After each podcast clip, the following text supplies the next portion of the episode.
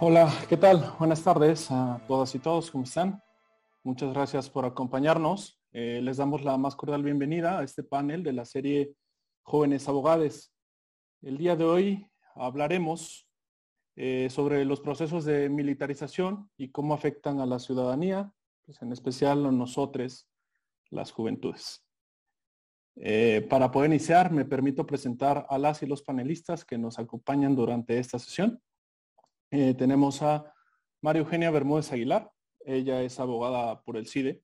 Actualmente es asistente de proyecto en el think tank Justicia Transicional en México, donde María Eugenia se dedica a la investigación, documentación y análisis legal en temas de violencia armada, derecho penal internacional y justicia transicional, así como el acompañamiento de articulaciones desde lo local para el combate a la impunidad por violaciones graves a derechos. También tenemos a María Fernanda Salgado Córdoba, ella es egresada igual de la licenciatura de Derecho por el CIDE, con una instancia en la UBA, Universidad de Buenos Aires. Ella actualmente se desempeña como abogada en la Secretaría de Gobernación. Los temas en los que nos comenta encuentra mayor pasión son los derechos humanos y el derecho internacional público. He de destacar que es miembro del equipo ganador de la competencia de YesUp International en el 2021. También tenemos a Víctor Mit Canales. Él es actualmente estudiante de Derecho en el CIDE. Él es abogado en el área de defensa integral de la Comisión Mexicana de Defensa y Promoción de los Derechos Humanos, AC, y asistente de investigación en el Instituto de Investigaciones Filosóficas de la UNAM. Y bueno, por último estoy yo, un servidor. Yo soy Ramón Cruz, soy estudiante igualmente de Derecho en el CIDE. Eh, soy una persona interesada en la justicia climática me desempeño como asesor político en temas relacionados a legislación ambiental y también soy asistente de investigación en materia de derecho mercantil en el Instituto de Investigaciones Jurídicas de la UNAM. Bueno, pues muchas gracias a todos por acompañarnos. Eh, me voy a permitir explicar muy rápido la estructura de este panel para que le podamos entender cómo va el tema. Entonces, el panel se va a dividir en tres secciones en las cuales las y los panelistas tendremos una intervención para tratar los aspectos relacionados a temas que consideramos centrales para esta discusión en torno a la militarización. En la primera parte charlaremos de manera breve sobre la historia de la militarización y la conformación del Estado actual en ese sentido. En un segundo momento abordaremos los aspectos relacionados a la incertidumbre jurídica que existe en torno a las instituciones militares y de seguridad pública. Y en la tercera y última sección eh, serán puntualizadas las afectaciones que como jóvenes percibimos sobre este panorama. Así que bueno, eh, si no hay otro tema, vamos a iniciar hablando en concreto sobre el proceso de militarización y para entender mejor un poco el contexto actual es importante partir de, de la historia, de lo que ha sucedido, ¿no? En este tema podemos resaltar algunos tópicos como el contexto de violencia y combate al crimen organizado, la distinción jurídica entre seguridad pública y seguridad nacional, el origen de la Guardia Nacional y su transformación y algunas eh, notas sobre la reforma naciente en la materia. Entonces, eh, pues me gustaría ver quién de los panelistas quiere iniciar, quién se puede animar. Adelante. Eh, pues sí, si les parece bien, este, pues comenzaría dando como un breve recuento histórico pues, de la, digamos, de la historia que ha tenido la militarización en el país y obligadamente tenemos que remontarnos a, la consumación de independencia de, México en 1821. Eh, y pues bueno, sabemos que este, la gran mayoría de las carreras políticas de los presidentes que tuvo México en su etapa independiente eh, iniciaron con la toma de las armas este, para participar pues, en algunos de los varios conflictos armados que se suscitaron a partir del nacimiento de la nación. Este, ya con el transcurso, con el transcurso del tiempo, este, en 1847 se creó por primera vez una Guardia Nacional que tenía por objeto, digamos, enfrentar a invasores y se componía mayoritariamente por ciudadanos de entre 16 y 50 años que sabían leer y escribir y, digamos, tenían la consigna de que si no se inscribían a la Guardia Nacional, podrían perder sus derechos políticos. Pasan algunos años y con la caída del régimen de Porfirio Díaz, el ejército federal se fragmenta y esto ocasiona que surjan nuevos caudillos y nuevos grupos de poder con una división y con una politización muy, muy aguda. Este, y pues de estos enfrentamientos podemos trazar el origen de los regímenes este, espurios de, de, Victoriano Huerta, pues los, siguientes eh, presidentes de Carranza, Obregón, este, Plutarco Elias Calles, incluso Lázaro Cárdenas. Este, y pues fue finalmente con la administración de Ávila Camacho en la que se puso fin a la era de presidentes que tenían una formación militar. Este, y fue Ávila Camacho quien, digamos, culminó los avances que Plutarco Elías Calles y Lázaro Cárdenas habían emprendido para eh, desmilitarizar el país. Este, Elías Calles comprendió, entendió que las revueltas, los intentos de sedición ponían en muy grave riesgo a las muy frágiles instituciones del Estado, que recién venía saliendo de la revolución. Y Lázaro Cárdenas, por su parte, eh, pues, para prevenir la sublimación de los militares, este, pues les dio participación en el Partido Nacional Revolucionario este, e incluso pues, refundó al partido, pues ahora con el nombre de Partido de la Revolución Mexicana, este, y esa refundación significó ya eh, un alejamiento de la influencia militar.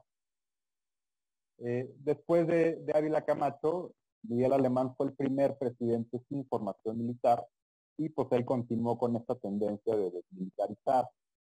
reordenó a las fuerzas castrenses y pues básicamente los, eh, los mantuvo acotados a acciones cívicas que pues, se trataban más que nada de destrucción de plantillos de estupefacientes, de apoyo en zonas de desastre, campañas de antiplagas, cosas, cosas por el estilo. Eh, sin embargo, aunque el ejercicio, digamos, en esta época el ejercicio autoritario del poder presidencial pues, estuvo muy, muy acompañado de la lealtad militar, que en ese momento se utilizaba para aniquilar y para censurar a grupos opositores políticos y civiles, pues resaltan, por supuesto, la matanza del 2 de octubre, el halconazo en el 61 y pues todo el marco terrible de desapariciones forzadas, ejecuciones extrajudiciales, fabricación de culpables, ¿no? El periodo que conocemos como la Guerra Sucia. Y, pues, digamos, un antecedente muy importante que retoma de manera muy concreta esta tendencia militarista, eh, pues viene un poco este, con el Tratado de Libre Comercio. Este, ahí Salinas de Gortari envía elementos de las Fuerzas Armadas a entrenarse a Estados Unidos para fortalecer la estrategia de combate al narcotráfico. Este, y pues bueno, vienen un montón de revueltas que ahí seguramente eh, alguna de mis compañeros panelistas podrá profundizar mucho más. No sé, María Eugenia, María Fernanda, ¿alguno de ustedes quiere completar algo, traernos un poco más al contexto actual? Eh, en este siglo, en esta década. No sé, ¿alguna quiera complementar algo? No sé, María Fernanda, si no, yo puedo hablar sin problema. Si quieres, adelante, adelante, Maru. Ok. Bueno, complementando un poco el contexto que ya había dado Víctor, creo que Víctor nos dio como un panorama general ¿no? de la militarización en el país. Sin embargo, creo que un punto de inflexión, bueno, en realidad son dos. Eh, aquí en México casi no se habla, pero en realidad tuvimos un conflicto armado interno a partir de, 1994. Sí fue un periodo muy corto, fueron tres semanas de fuego cruzado, pero también eh, el Ejército Zapatista de Liberación Nacional en el 94 se, adhiere a los, protocolos de, de, Ginebra, perdón, y también se adhiere a, por supuesto, al Tratado sobre Derecho Internacional Humanitario, que es el más importante, y por ello interfiere el Comité Internacional de la Cruz Roja en el conflicto zapatista y por eso se da este proceso de paz, ¿no? que son los acuerdos de San Andrés, donde se da un alto al fuego, pero, eh, por ejemplo, la ley de conciliación y diálogo te dice que entre el gobierno federal, el ejército mexicano y los zapatistas no podía haber cruce de fuego ya después de la firma de los acuerdos y durante las negociaciones. Sin embargo, una forma de atacar a, estos, a este grupo o también a sus aliados fue a través de una estrategia de contrainsurgencia. Y retomando lo que comentaba Víctor, de que mandaron a un sector del ejército a Estados Unidos a entrenarse, justamente fue para esos efectos, ¿no? Para tratar a estos grupos de contrainsurgencia que justamente cuando estaban firmando el acuerdo de libre comercio, el Tratado de Libre Comercio, eh, podían ocasionar ciertos disturbios, ¿no? En esta nueva forma de, ver la vida económica de México. Ese es un, punto de inflexión, que tuvimos un conflicto interno, que quizás el Estado mexicano no lo reconoció como tal, pero tuvimos instrumentos jurídicos que te pudieron dar un, un indicio de que lo hubo. Y el segundo, pues claro, fue en 2006. Creo que muchas de las personas que estamos aquí sabemos, ¿no? Que fue el inicio del gobierno de Felipe Calderón, que decretó la conocida guerra contra el narcotráfico. Si bien no es una guerra como tal, ni, ni se ha declarado como tal como un conflicto armado interno, eh, sí ocupó lo que es eh, eh, el uso de las, las fuerzas de seguridad pública, incluso las Fuerzas Armadas, para atacar a estos grupos de delincuencia organizada. Creo que en un momento más lo vamos a tomar, esta diferencia entre la seguridad nacional y la seguridad eh, pública, pero creo que es importante no destacar esta que esta política de combate a las, drogas fue como muy fuerte para la realidad actual de México y que incluso muchos especialistas de derecho internacional humanitario están intentando catalogar como un conflicto armado no interno, como grupos descentralizados que están actuando en México. Muchas gracias, María Eugenia. Antes de continuar con María Fernanda, si tiene alguna, algún tema que agregar, veo varias personas que están levantando la mano. Les pedimos a, todas las personas que nos acompañan que dejen por favor sus preguntas eh, en el chat. Eh, las trataré de ir este, recogiendo y durante la charla quizás este, nos pueda ayudar a retroalimentar la conversación. Eh, esto para que pueda ser un poquito más dinámico el, asunto. No sé, María Fernanda, ¿cómo ves? ¿Qué opinas? ¿Quieres agregar algo? ¿Te gustaría, este, no sé, voltear el tema por algunos este, elementos jurídicos? Eh, es tuyo el micrófono. Sí. Muchas gracias, Ramón. Eh, pues yo voy a continuar más o menos con la narrativa que venían ya mencionando mis compañeros. Eh, pues sí, desde 2009 Felipe Calderón, de hecho, propuso darle facultades de seguridad pública al ejército con un capítulo nuevo en la Ley de Seguridad Nacional, pero este capítulo en principio pues fue, fue rechazado por el Congreso. Pero después ese mismo capítulo realmente fue el que se convirtió en la Ley de Seguridad, de seguridad Interior, que fue pues, propuesta y aceptada en el periodo de Peña. Entonces, esta ley sí pasó en el Congreso, pero realmente pues, en una época posterior, la Suprema Corte de Justicia de la Nación le puso en alto y la declaró constitucional. Entonces, pues, de, esto podemos ver que, pues en teoría, en la práctica jurídica, la militarización pues había sido hasta cierto punto contenida, ¿no? Otra vez jurídicamente nada más, porque en la práctica pues claramente palpable. nos queda creo que nos queda bastante claro, ¿no? Em, y pues ahora ya en el contexto más actual, pues el presidente Andrés Manuel López Obrador había propuesto la creación de una Guardia Nacional militar, pero el Congreso como tal dijo que tenía que ser civil y que tenía que contar con un plan de desmilitarización, a lo que pues el presidente técnicamente ya se había, ya se había comprometido. Y pues fue entonces que la Guardia Nacional fue creada y fue plasmada en el artículo 21 de la Constitución Política de los Estados Unidos Mexicanos el 26 de marzo de 2019. Pues en, esa época el entonces secretario de Seguridad Pública y Protección Ciudadana, este Alfonso Dorazo, había dicho que la creación de una Guardia Nacional había partido de tres aspectos. Primero, de reconocer que México enfrentó una crisis nacional de inseguridad que se había convertido en una situación de emergencia nacional. La segunda es que la atención de dicha emergencia requería de integrar una fuerza de seguridad. Y tres, que también teníamos que optimizar el aprovechamiento de los recursos de la defensa, de la Marina, de la extinta Policía Federal y de la propia Secretaría de Seguridad. Pero pues ahora, a, tres años de, la creación de la Guardia Nacional, pues vemos que evidentemente no se ha implementado ningún mecanismo para reiterar paulatinamente a las Fuerzas Armadas ni a la Guardia Nacional de las calles sino que sucedió todo lo contrario cuando hace algunas semanas pues, el presidente anunció su intención de que eh, la Guardia Nacional se adscriba a la Sedena, es decir, pues, de otorgarle a esta institución un carácter militar, no civil, como es indicado en el artículo 21 de la Constitución. Y bueno, creo que esa sería mi intervención sobre el panorama en el que nos encontramos actualmente.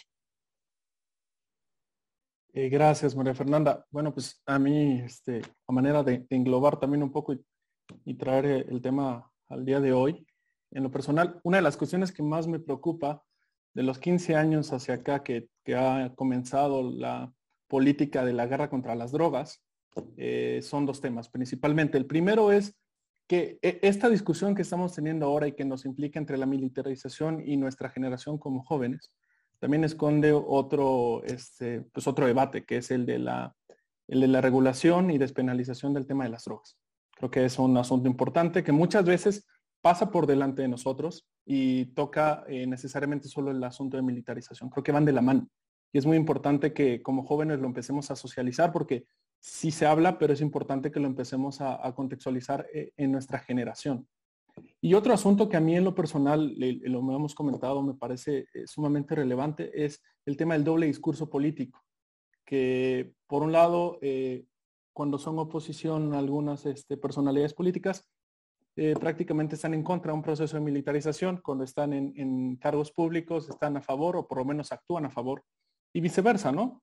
Eh, y en este ir y venir no existe por lo menos una postulación, una serie de eh, pues comentarios que vayan más allá del el sí o el no y que nos ayuden a abonar un poco en este contexto de violencia que nos está arrasando y pues, que nos tiene aquí prácticamente platicando el asunto, tratando de contextualizar, como bien lo dijo Víctor, desde hace prácticamente dos siglos, tratar de entender de manera muy rápida de dónde surge todo este esquema militar relacionado al Estado mexicano y a los cuerpos de seguridad eh, tanto nacional como pública.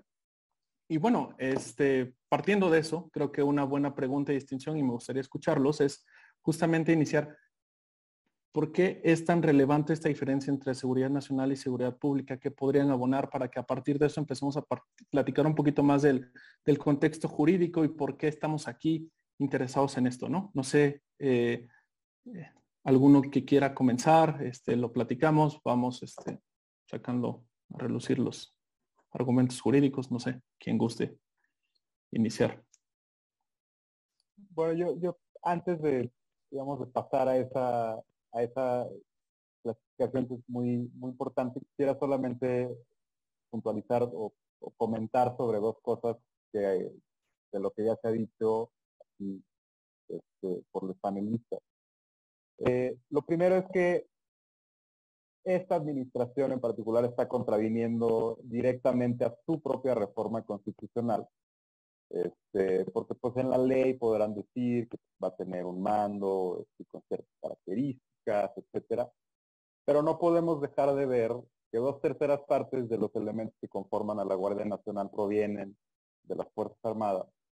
Este, y además han querido eh, materialmente legislar a base de decretazos este, y acuerdos administrativos que están impugnados pero que la Corte aún no ha resuelto.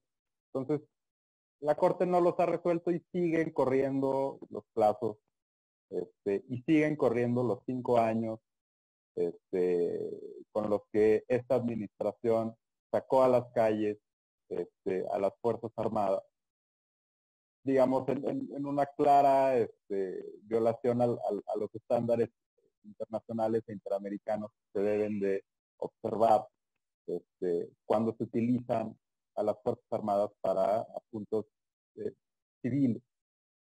Y lo segundo que quisiera también problematizar es que, como ya lo dijeron, Durazo en algún momento reconoció que México está viviendo una severa crisis de seguridad, etc.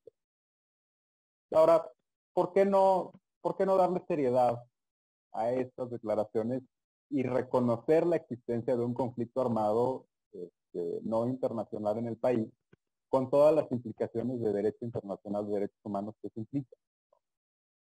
Al realizar este, este reconocimiento, pues, empiezan a aplicar una serie de disposiciones de derecho internacional muy relevantes que, pues, digamos, regulan el funcionamiento de, estos conflictos en un marco que proteja debidamente tanto a, la ciudadanía y también a, los mandos que están involucrados este, realizando las tareas de seguridad. ¿no?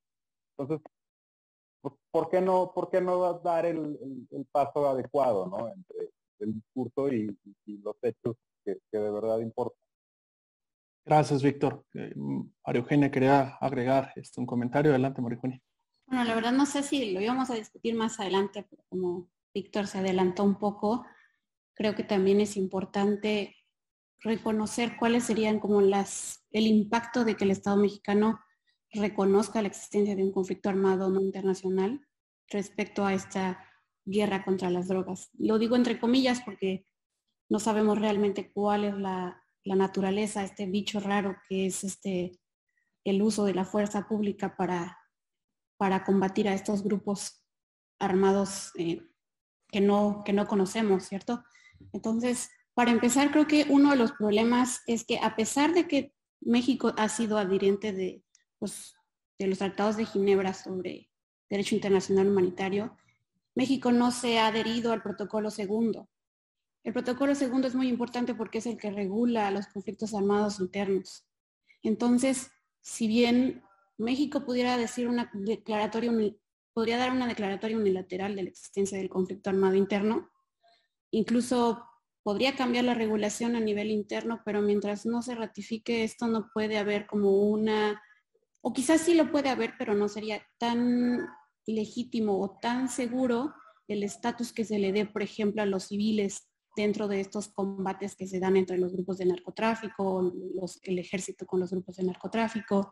Entonces, no podemos saber realmente si, además, dentro de la propia estructura de estos grupos armados, que son grupos armados descentralizados, se dan cuenta, ahí están los grandes cárteles y de ahí tienen varias células, por así llamarlo. Entonces son grupos armados descentralizados que de alguna forma pertenecen a una estructura, pero en sí no hay como una verticalidad como tal cual. Em, para no hacerles un poco esto largo, lo que se debería hacer es intentar ver si hay una posibilidad de todavía ratificar el protocolo segundo de, los convenios de Ginebra para poder hacer esta declaratoria y así tener un poco más de certeza sobre qué va a pasar con nosotros los civiles cuando están ocupando fuerzas de seguridad en las calles, cuando nos están afectando eh, en las vías públicas, cuando realmente ya estamos viendo como si viviéramos en, la guerra, pero en realidad no podemos decirnos así porque no está esta declaratoria necesaria de que estamos en guerra, ¿no? Y eso es un poco lo que hace complejo este fenómeno que vivimos en México.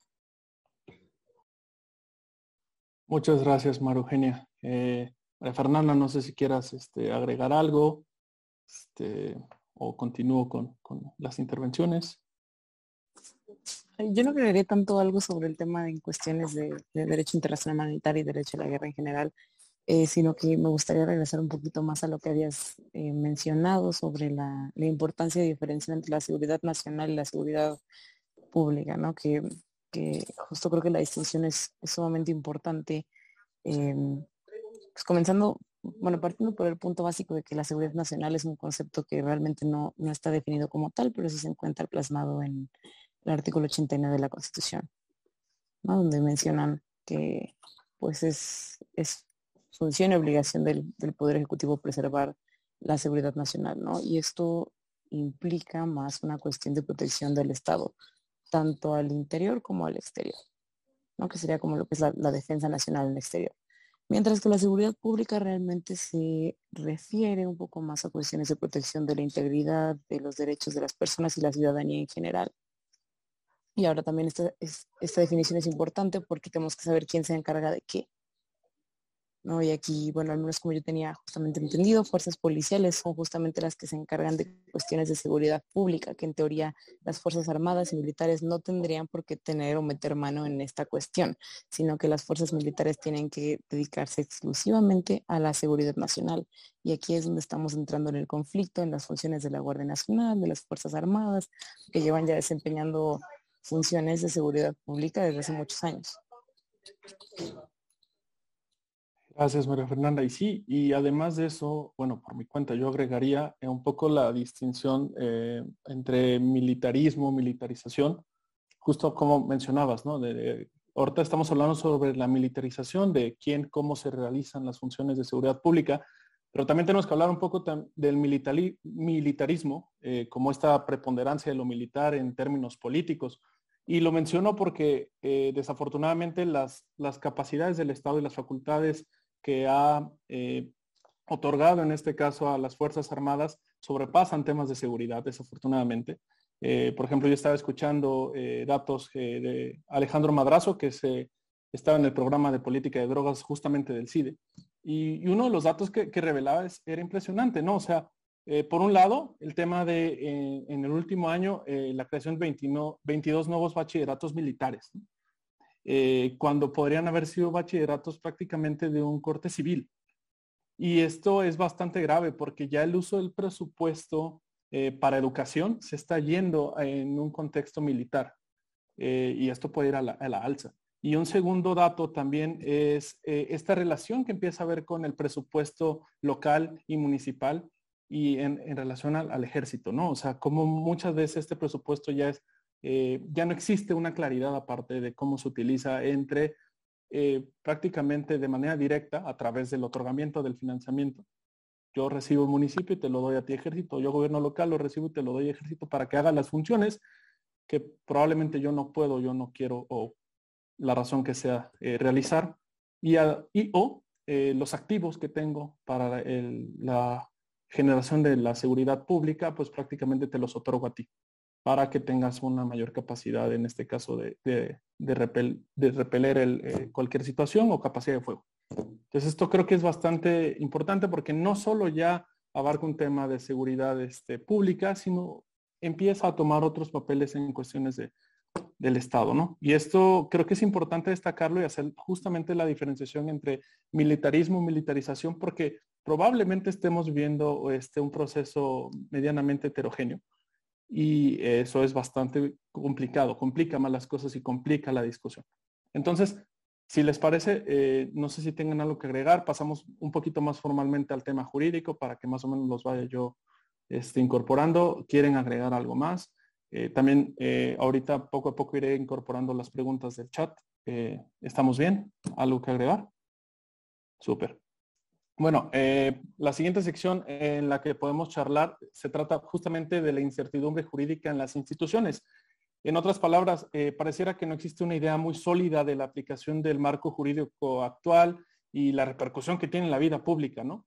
Eh, como si hubiera un halo de no saber realmente qué puede pasar o qué debemos hacer en México también en esta discusión que, que existe en torno a la seguridad pública. También para eso, pues creemos que es importante que podamos destacar un poco el asunto de que las manifestaciones sean disueltas con el uso de la fuerza, incluso letal, la integración de la Guardia Nacional a Sedena, que es muy reciente, las implicaciones jurídicas de lo que anteriormente hemos mencionado, el problema y el asunto que está por resolverse relacionado a la inconstitucionalidad y bueno, lo que significa la Ley Nacional del Uso de la Fuerza. Entonces, eh, a través de estos como grandes tópicos que, que están en esta segunda sección, no sé quién gustaría iniciar para que empecemos a charlar al respecto. Pues, este, si me permiten, este, precisamente, y ahora sí, en, temas que sí tocan directamente a las juventudes. Eh, creo que un, punto muy importante es este contexto, que seguramente ahorita puedan eh, profundizar mucho mejor mis compañeras y panelistas. Eh, pero la incorporación de la Guardia Nacional a la Sedena, digamos, con este anuncio, este, amenaza del presidente de que lo va a hacer este, en septiembre, pues digo, evidentemente es muy preocupante porque de las, digamos, recomendaciones que emite la Comisión Nacional de Derechos Humanos, eh, la Sedena es la institución este, del Estado con más denuncias por tortura, tortura sexual, tortura psicológica. Eh, es la institución más involucrada en, desapariciones forzadas. Es decir, la relación es muy clara, este, digamos, en donde hay un mayor número de elementos este, de la Sedena, hay un mayor este, número de, de violaciones graves a derechos humanos de este tipo. Ahora, esto, digamos, solo lo, lo, menciono para leerlo en el contexto de la expedición de la Ley Nacional del Uso de la Fuerza. Esta ley este, fue terriblemente criticada por un montón de organizaciones este, nacionales e internacionales, por Naciones Unidas, y después de un montón de presión, la CNDH este, tuvo a bien promover una acción de inconstitucionalidad. Por razones muy desafortunadas, el Pleno de la Suprema Corte consideró que pues, la ley es constitucional, pero aquí quisiera ser muy puntual en, un par de artículos de la ley. Este, es el artículo 27 y el artículo 28, y voy a abrir comillas. El artículo 27 dice en una parte muy interesante. Por ningún motivo se podrá hacer uso de armas contra quienes participen en manifestaciones o reuniones públicas pacíficas con objeto lícito. En estos casos, la actuación policial deberá asegurar la protección de los manifestantes, garantizar la paz, el orden público, etc. Y el artículo 28 dice, cuando las manifestaciones o reuniones públicas se tornen violentas, las, digamos, la policía deberá actuar de acuerdo a los distintos niveles de fuerza establecidos en la ley. ¿Esto qué quiere decir? Básicamente que solamente las manifestaciones o las reuniones públicas que se hagan o se lleven a cabo de manera pacífica y que tengan un objeto lícito están completamente protegidas por la ley todas las otras reuniones o, manifestaciones que se hagan en el espacio público no tienen esta protección. Es decir, y, aquí es importante esta pequeña fracción del artículo 28, cuando se tornen violentas, ¿no? Entonces, hay dos elementos en los que se les está dotando de discrecionalidad absoluta a los funcionarios encargados de ejecutar la ley. Entonces, imaginémoslo ya concretamente. O sea, ¿qué pasa cuando en una manifestación o una reunión pública, pues digamos, siempre hay, siempre hay policías, siempre hay elementos de la Guardia Nacional por ahí vigilando. Este, pues ellos tendrán la discrecionalidad de evaluar si se está llevando a cabo de manera pacífica y si ellos consideran, porque la ley no, digamos, no, no lo acota, este, si ellos consideran que no es pacífica, tienen entonces la obligación legal de disuadirla. Este, y, no hay ningún parámetro claro que guíe la actuación de estos funcionarios públicos. Este, ahora, si ellos estiman que, la manifestación o la reunión pública se tornó violenta, pues entonces pueden incluso llegar hasta el uso de la fuerza letal para disuadirla, ¿no? Entonces, esta laxitud en la redacción, de nuevo, tenemos que leerlo en un contexto muy preocupante de abusos tan reiterados en el uso de la fuerza contra personas manifestantes, contra personas defensoras de derechos humanos, contra activistas, y por supuesto muy agravado por la impunidad reinante este, y abrumadora del país. Ahora, esta, eh, esta expresión de que se tornen violentas permite este, una apreciación muy subjetiva y con esto se abre, se abre la puerta completamente a que el Estado mexicano desatienda la jurisprudencia este, que ha desarrollado la Suprema Corte de Justicia y la Corte Interamericana eh, sobre el uso de la fuerza y los principios de absoluta necesidad y proporcionalidad. Entonces, pues, ¿esto que puede tener como resultado? Por supuesto que yo decida no salir a manifestarme, ¿no? Esto en, lo, en la doctrina se le conoce un poco como chilling efecto, como efecto disuador. Este, y pues esto, esto es lo que, en mi, en mi opinión, afecta directamente a las juventudes mexicanas. Es decir, vivimos en, un, en una tradición creciente veo yo, en el que cada vez más las personas decidimos salir al espacio público y manifestarnos, ¿no?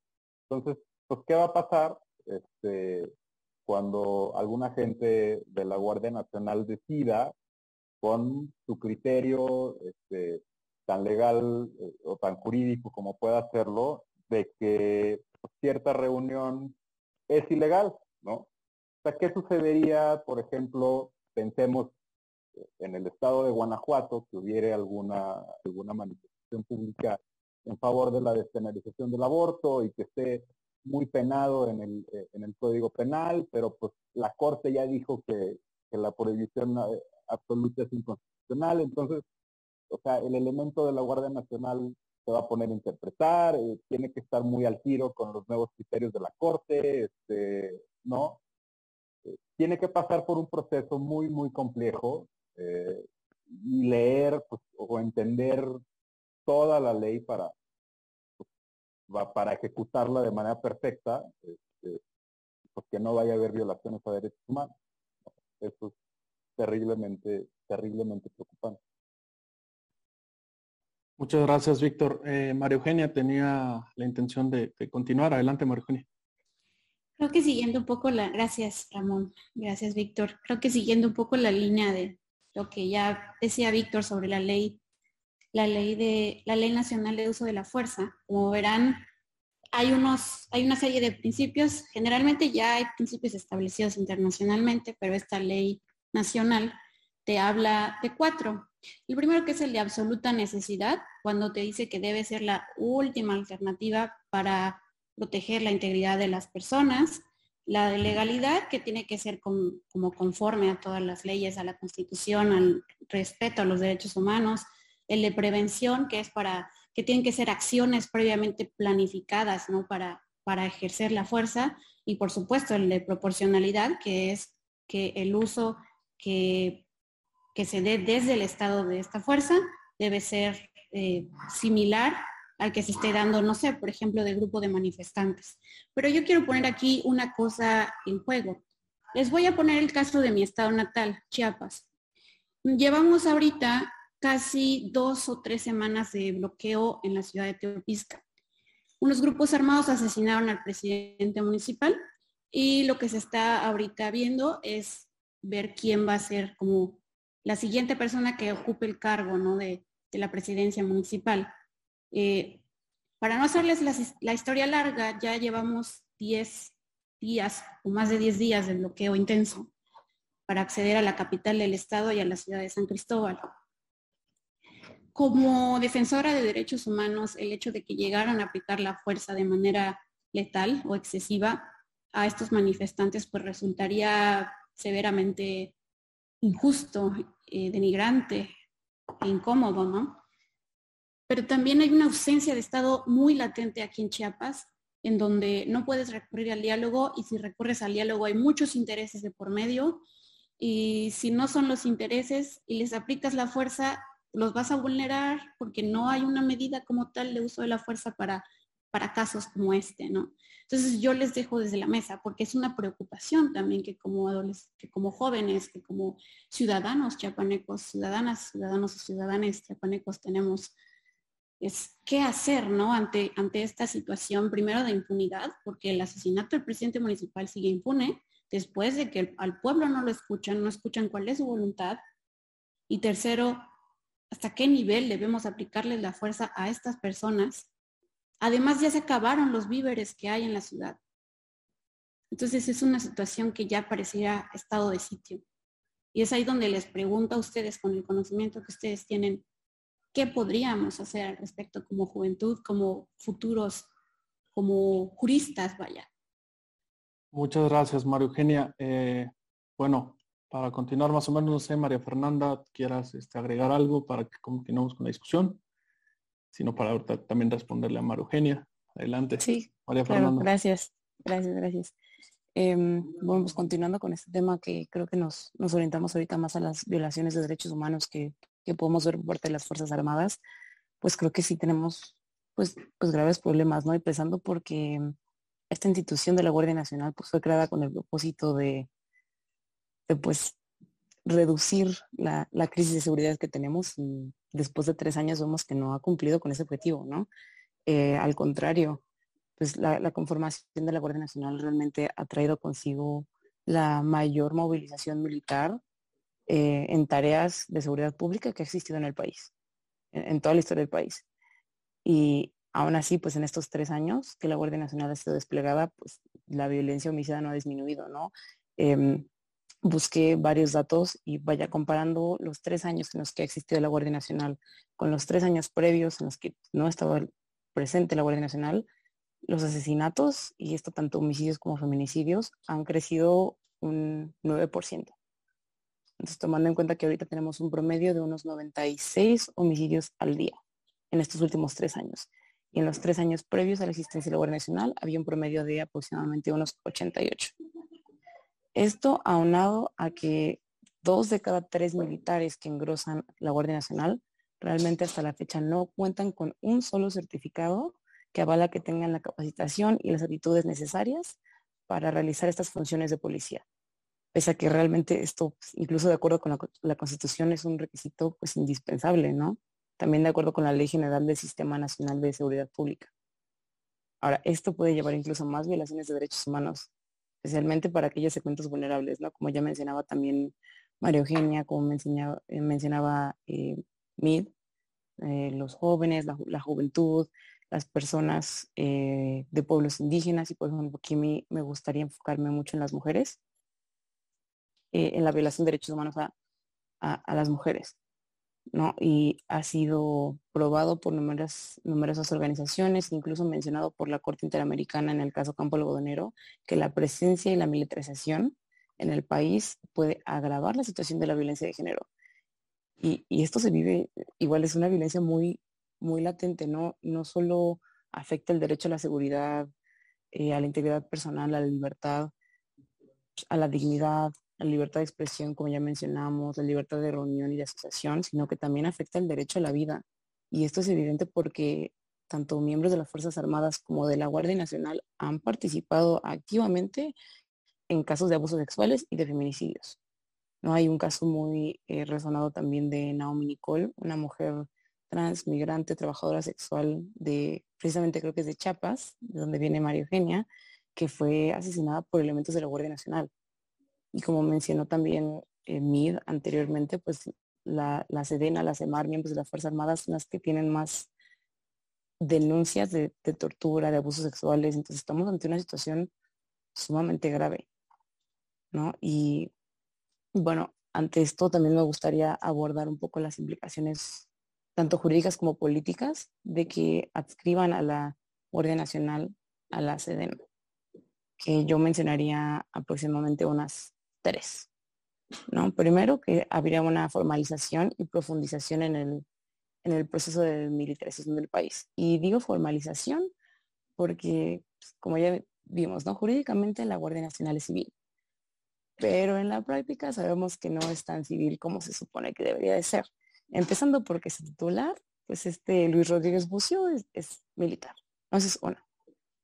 Después, eh, sus efectivos son militares, ¿no? Ya hay cifras de animal político, incluso cifras oficiales que demuestran que el 80% de los elementos de la Guardia Nacional tienen sueldos, tienen plazas, eh, tienen derechos y prestaciones que le corresponden tanto a la Sedena como a la CEMAR. Y de hecho son estas dos instituciones que pagan los sueldos de miembros de la Guardia Nacional. Ahora, la segunda implicación que yo veo aquí sería que em, este es un intento de dar legitimación a la Guardia Nacional. Porque si bien, como mencionó Mir, eh, sí, la Sedena y la CEMAR son de las instituciones que más denuncias tienen por violaciones, acoso sexual y tortura, también son de las que tienen mejor percepción en cuanto a la ciudadanía. ¿no? De acuerdo con, permítanme checar el, nombre de la encuesta. Eh, tengo entendido que hay una encuesta de energía, ahorita les eh, mando el nombre porque se me acaba de ir, pero pues en esta encuesta la Marina y la Sedena fueron de los mejores evaluados en confianza, en la MVIPE, perdón, en la MVIPE. Eh, tenían como un 80% de aprobación. Mientras que los cuerpos policiales, como los eh, policías municipales y los, los policías de tránsito, son aquellos que tenían es la menor aprobación, ¿no? Entonces, en este sentido, yo pensaría que pues adscribir la Guardia Nacional a la Sedena pues, le daría un poquito más de legitimación, ¿no? Haría que tal vez la ciudadanía confíe más en estas, en estas fuerzas. Y pues el último punto que yo veo, el tercero, es la cuestión de la opacidad. Y es que podemos enfrentarnos ante un panorama de mayor opacidad. Eh, pues en general, las organizaciones y nosotros como ciudadanas, ciudadanas, ciudadanos reconocemos que es sumamente difícil conseguir información del gobierno y ahora más de una institución de seguridad pública y de seguridad nacional. Ahora, con la adscripción de la Guardia Nacional a la Sedena, pues imperaría la idea de que están llevando a cabo justamente funciones de seguridad nacional, lo cual implica que pueden clasificar la información como reservada con mucha mayor facilidad y pues les da más elementos para no brindar información para aquellos que lo solicitan, ¿no? Incluso cuando tienen que ver con en cuestiones de, violaciones de derechos humanos. Y, ah, perdón, ahora sí ya, último punto que menciono, em, es una preocupación creo que tenemos en el mundo jurídico, que es la cuestión de que justamente se quiere gobernar por decreto. Esto, ¿por qué? Pues ya, ya dijimos, ¿no? La creación de la Guardia Nacional la caracterización de la Guardia Nacional está plasmada en el artículo 21 de la Constitución, el cual explícitamente dice que esta es una fuerza que está dedicada a la seguridad pública y que es civil. Ahora, ningún decreto ni un acuerdo realmente va, puede ir por encima de la Constitución.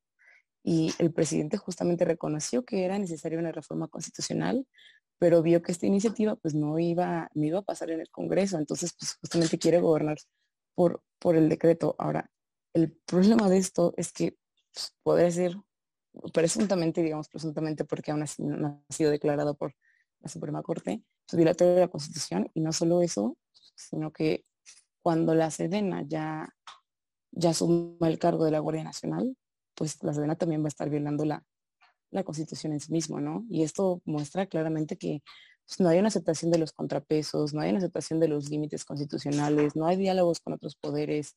El presidente se está saltando al legislativo y pues como mencionó Mira hace rato, la Suprema Corte lamentablemente ha sido omisa de todo esto. No se ha pronunciado de ninguna manera claramente sobre el tema, a pesar de que ya hay numerosos casos, ya hay numerosas impugnaciones en relación a la Guardia Nacional y su carácter. Entonces esto creo que en, suma es algo sumamente grave. Es cuanto. Muchas gracias. Gracias, María Fernanda. Antes de este, dar un poco mi opinión, eh, me gustaría comentar dos cosas y quizás hacerle eh, la palabra a María Eugenia, que tenía la intención de, complementar. Eh, la primera, como bien dice, sí, es cierto, existe una política o una práctica política del decretazo. Por lo menos recientemente me vienen a la mente dos ejemplos. El primer ejemplo es el tema de la ley de la industria eléctrica, que si bien no se declaró su inconstitucional, quedó eh, prácticamente volando en la Suprema Corte de Justicia.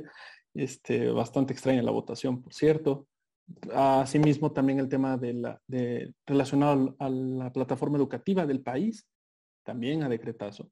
Y esta es una situación política bastante comprometida. Y en este caso de la situación este, de seguridad pública. A mi parecer es bastante delicado.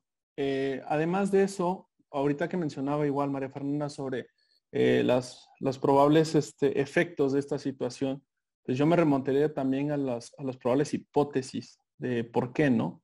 ¿Por qué ah, tomar esta vía?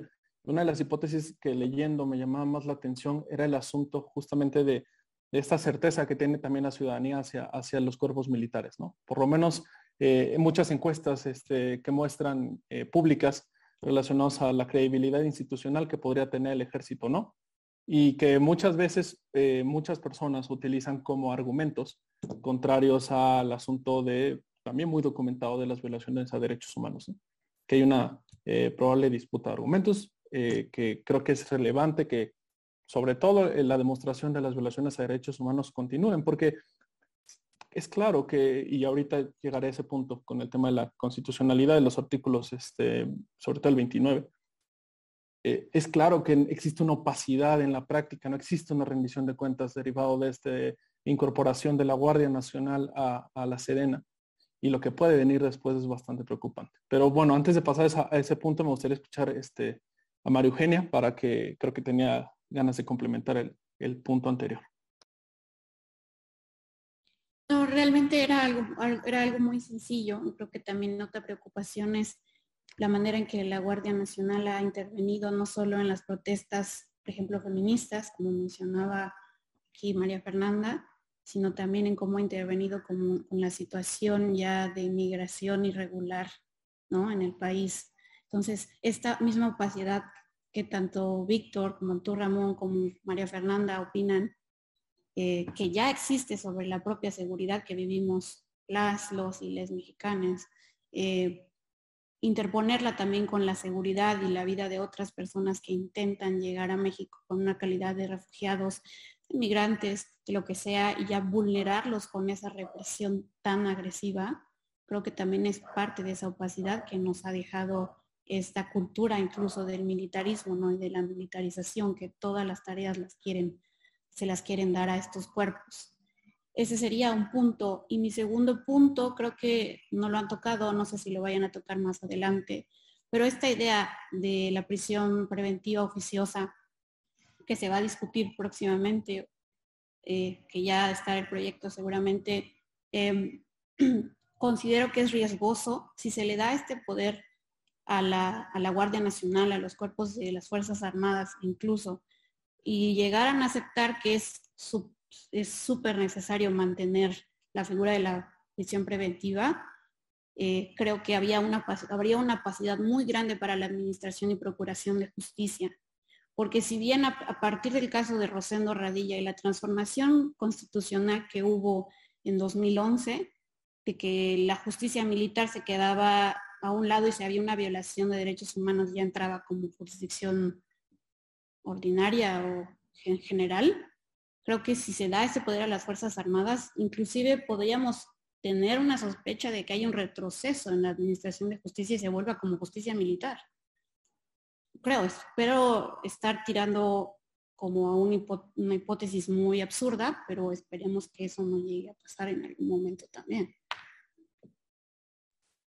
Sí, justamente antes de cederle la palabra a Víctor, una de las cuestiones que también ah, en lo personal me preocupaba es esto, el tema de la interpretación de artículos constitucionales como el 129 y el 123 que hablan de, las funciones de justamente cuerpos militares en, un periodo de paz, ¿no? Y como al momento de, inscribir a la Guardia Nacional, a, Sedena, no quedan claras prácticamente las atribuciones, existe ahí una opacidad también en el tema, por ejemplo, no solamente ya hablemos de derechos humanos, que es probablemente lo más grave, sino lo más grave, también en temas de prácticas este, estatales de otro tipo, como en cuestiones civiles relacionadas a, por ejemplo, ahorita que existen construcciones por parte de, estos cuerpos, ¿no? ¿Qué, ¿Qué, seguridad nos da o qué certeza tenemos para eh, la rendición de cuentas, incluso en materia presupuestal también? Y eso también un poco relacionado a la pregunta de eh, qué opinábamos, que ponían en, el, chat sobre el manejo de Internet del gobierno federal. Pues parte mucho de eh, muchas cuestiones este, presupuestales. El problema es que no, no hay una claridad sobre cuál es la aplicación de la norma, si existe una norma militar aplicable a este cuerpo, si existe una norma civil aplicable a este cuerpo, en qué casos al momento de la inscripción este quedaría, cuál sería la diferencia de atribuciones entre la Guardia Nacional y los demás cuerpos como la Marina y el Ejército. Creo que eh, eh, existen muchas dudas al respecto, incluso antes de hablar de en general una inconstitucionalidad este, total, ¿no? En ese sentido, creo que abonando a la pregunta que nos ponen en el chat, en lo personal, pues me preocupa muchísimo la opacidad presupuestal también que está llevándose en ese sentido, porque justamente por eso partía de la diferencia entre eh, militarización, porque eh, prácticamente no solo se limita la seguridad pública, ya están abarcando otras responsabilidades que también tenemos que que observar y prácticamente desde el enfoque ciudadano y desde las organizaciones de la sociedad civil eh, también señalar, porque no es únicamente las cuestiones de derechos humanos directos que son muy importantes, también hay otras cuestiones de prácticas estatales y gubernamentales que están implícitas en, en esta reconformación de la Guardia Nacional. Eh, entonces, eh, Víctor, adelante. Gracias. Sí, solo apunto dos, dos cosas muy breves. La primera sobre esto que mencionas de la opacidad, que responde completamente a, esta decisión de olvidarse completamente de la, distinción entre seguridad nacional y seguridad pública, ¿no?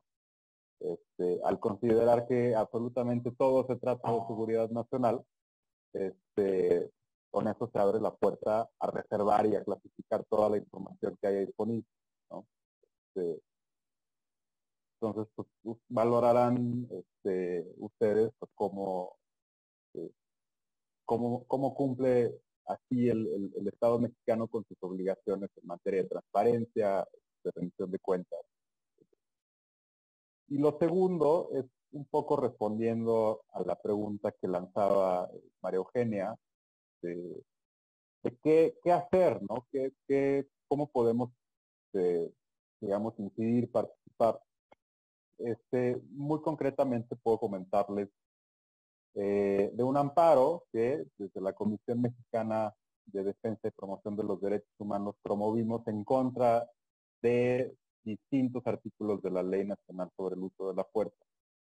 Eh, por la misma historia y por el objeto social de la Comisión Mexicana, este, el acompañamiento a víctimas de violaciones graves a derechos humanos no solamente ocurre eh, en el plano jurisdiccional, ¿no? Este, este acompañamiento a las víctimas ocurre también eh, en, pues, digamos, en la calle. Salimos este, a protestar con las víctimas, participamos de manera activa en manifestaciones públicas. Eh, y pues como ya este, mencionaba hace rato, pues, esta, esta la actitud de, de, los artículos de la ley, pues evidentemente, digamos, violan este, nuestro derecho o el derecho de quienes trabajamos en la Comisión Mexicana, pues de, realizar las funciones que, están previstas en nuestro propio objeto social, ¿no? Este, entonces, este amparo afortunadamente está por, resolverse en la primera sala de la Suprema Corte de Justicia de la Nación, por si les interesa darle seguimiento, es el amparo en revisión 30 diagonal 2021. Eh, y el amparo está bajo la ponencia del ministro Alfredo Gutiérrez Ortiz Mena. Este, recientemente eh, el asunto se listó para sesión y muy desafortunadamente el proyecto de sentencia viene negando, este, negando el amparo. Y pues digo, también es, este, es entendible que, el Pleno de la Suprema Corte ya fijó una postura en el sentido de que la ley no es inconstitucional, así lo fijó al resolver la, acción de inconstitucionalidad que promovió la CNDH.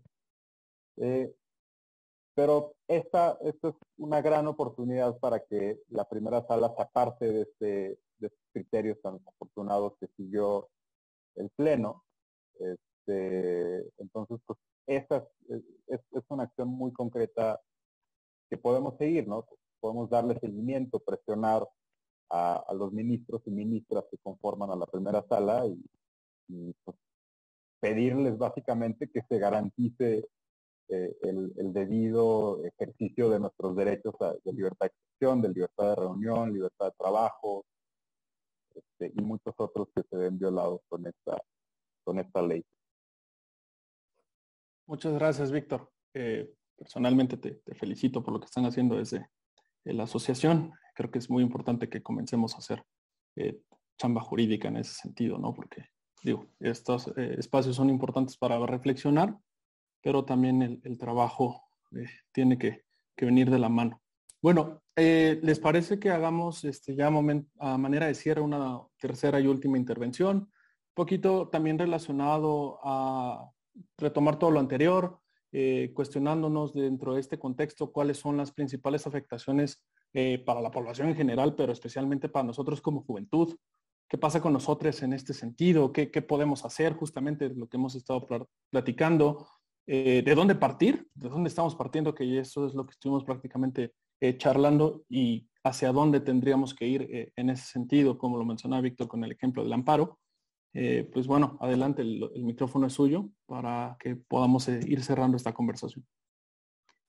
No sé si me permiten. Adelante, adelante, María creo que a manera de, de, cierre, decir que es muy importante que las juventudes, que nosotros que estamos siendo como los, nuevos, las nuevas y los nuevos eh, representantes del gremio jurídico, creo que es muy importante que continuemos con esta exigencia y con esta labor, como lo está haciendo, por ejemplo, Víctor con la Comisión Mexicana, ¿no? De exigir a las autoridades, ¿no? Marcar cuáles serían los elementos de inconstitucionalidad en estas figuras que vemos que podrían ser bastante bastante grave si no procuramos este, este, esta mención de pesos y contrapesos ¿no? entre los poderes para evitar justo esto de los decretazos, que claramente va a seguir ocurriendo, pero podemos como ciudadanía continuar exigiendo que el Poder Judicial por lo menos intente hacer ahí una, una suerte de protección ¿no? para el resto de la ciudadanía. Y creo que otra cosa muy importante es que desde nuestras trincheras, por ejemplo, en mi trabajo en justicia transicional en México, una de las cosas más importantes es promover ¿no? la cultura de la no repetición, promover eh, que estas iniciativas, políticas públicas para mejorar ¿no? la forma en que, deberían operar los cuerpos de seguridad pública, ¿no? promover eh, ideas, lanzarlas a, estos espacios de discusión, ¿no? que, tengan un eco, que se junten alianzas entre colectivos, entre organizaciones defensoras y podamos tener ese, ese balanceo ¿no? como, como parte de la sociedad civil, creo que sería muy importante, porque si no tenemos esta unión ahora más que nunca, creo que estaríamos en un grave, muy, muy grave problema. Y, nos, y nosotros, que somos el futuro de, de México y del gremio jurídico, somos los que tenemos, las que tenemos y las que tenemos esta tarea, ¿no? Eso sería por mi parte. Muchas gracias, María Eugenia. Eh, no sé, eh, María Fernanda, Víctor, eh, ¿quién quisiera tomar uso de la voz? si a mí me permiten, es algo igual muy rápido. Creo que nos queda no solo a nosotros como juventud, sino también a todas las personas que están aquí, aquí presentes, que sean o no sean del gremio jurídico, pues seguir discutiendo, ¿no? Seguir siendo críticos críticas, críticas como de, todas las acciones que hacen nuestras autoridades, ¿no? En nuestro gobierno. Eh, y pues estos espacios son, son sumamente importantes para hacerlo. ¿no? Entonces, no, no solo participar en estos espacios discutiendo, sino escuchando. Es, muy importante, creo, escuchar eh, voces distintas. Y también por eso pues, agradecer otra vez el espacio por permitirnos hablar nosotros que pues, bien o mal vamos empezando, ¿no? Eh, y pues también como dijo Víctor, como dijo María Eugenia, pues llamar a que las autoridades cumplan con sus funciones, ¿no? Y en este caso creo que es muy importante llamar a que la Suprema Corte haga su chamba. O sea, lleva años, años postergando esta discusión, no ha resuelto un solo caso sobre, sobre el tema. Entonces creo que es, y sería muy paradigmático que lo haga, y, especialmente en el clima que tenemos ahorita con la Corte. Entonces, pues sí, básicamente eso, participar en estos espacios, eh, discutir, criticar, repensarlo, reformular las cosas y participar activamente como, como ciudadanos, ciudadanas y ciudadanas que somos. Por eliminación, Víctor, adelante. Gracias. Este, pues digo, cierro este, un poco con un par de, casos que ha habido recientemente y de los que tengo conocimiento, al menos aquí en la Ciudad de México. Eh, en, en, algunas zonas de la ciudad, este, bueno, y, en el contexto de que tenemos ya militares hasta, en la sopa, este, en, parques, ¿no? Incluso en parques se están construyendo cuarteles de la Guardia Nacional. Este, hay un caso muy concreto en la, delegación Gustavo Amadero, un caso mucho más este, preocupante en un área natural protegida en Xochimilco, este, entonces, es también, digamos, nuestra obligación denunciar este, y, darle visibilidad a, estos temas que, no tienen por qué ocurrir. Este, la, flamante eh, nueva constitución de la Ciudad de México garantiza o reconoce el derecho a la ciudad, lo que sea que eso signifique.